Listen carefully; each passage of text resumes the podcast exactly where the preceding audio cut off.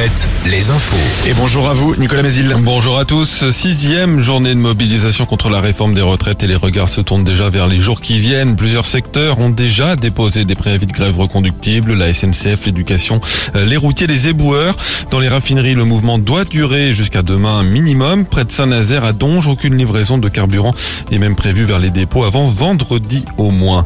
Euh, D'importantes perturbations dans les transports ce mardi à la SNCF. On le disait, un TGV et un TER sur 5, aucun intercité. Dans les airs, 30% d'annulation à l'aéroport de Nantes. Perturbation aussi pour les bus à La Roche-sur-Yon, ainsi que les trams et les bus à Angers.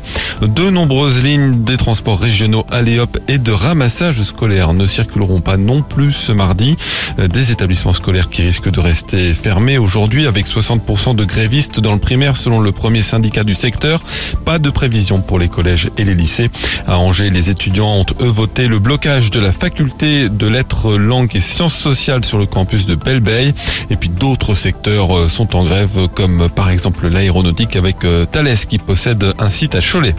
Eux ont manifesté hier à Angers. Une quarantaine de fonctionnaires de la police judiciaire ont exprimé de nouveau leur opposition à la réforme de la police nationale. Plus d'un millier d'agents ont manifesté en tout partout en France. Un rassemblement national est prévu samedi à Paris.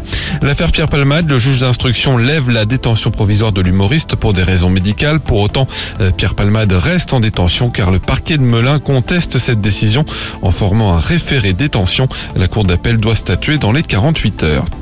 Faut-il rendre inéligibles les auteurs de violences conjugales ou intrafamiliales? C'est en tout cas l'objet d'une proposition de loi Renaissance examinée aujourd'hui par les députés à l'Assemblée nationale.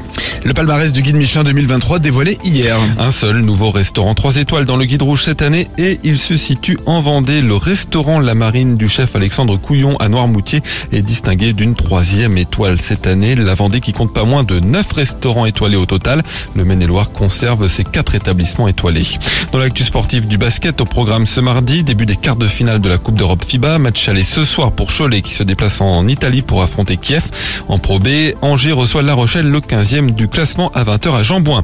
Enfin la météo, beaucoup de passages nuageux avec quelques éclaircies. Et l'arrivée de quelques averses dans l'après-midi sur le littoral vendéen, les maxi 8 à 12 degrés.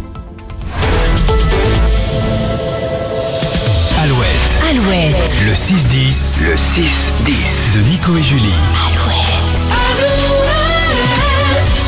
Place à l'évasion cette semaine sur